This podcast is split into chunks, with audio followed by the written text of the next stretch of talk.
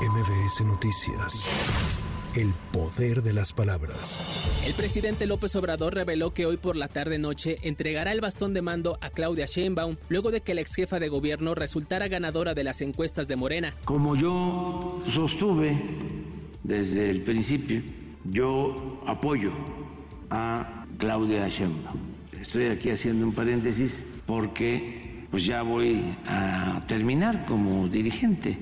Hoy ya dejo de ser el dirigente del movimiento de la transformación en México y voy a entregar el bastón de mando a Claudia Sheinbaum por la tarde noche por su parte, Claudia Sheinbaum confirmó que se reunirá en la noche con López Obrador, así como con las y los gobernadores de la 4T. Además, luego de que ayer Marcelo Ebrard pidiera reponer el proceso de las encuestas en Morena, López Obrador descartó que se repita y dijo que espera que el ex canciller apoye el movimiento.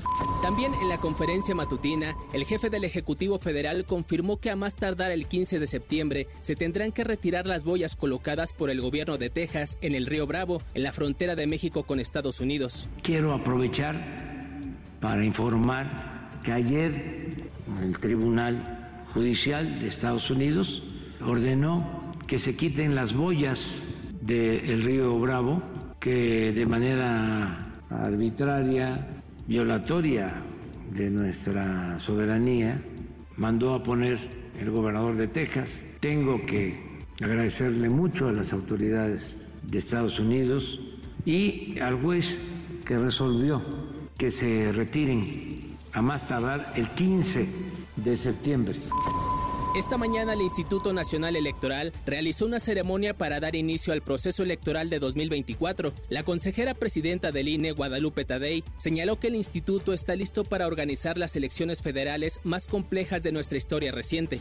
La Organización de las Naciones Unidas celebró la sentencia de la Suprema Corte de Justicia de la Nación que despenaliza el aborto en México. El alto comisionado de las Naciones Unidas para los Derechos Humanos, Volter Turk, llamó a tomar medidas inmediatas para implementar la decisión.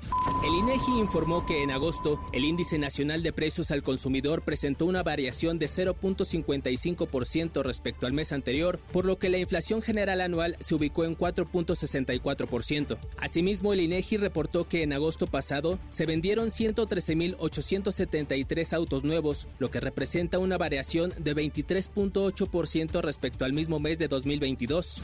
Para MBS Noticias, Giro Montes de Oca. MBS Noticias. El poder de las palabras.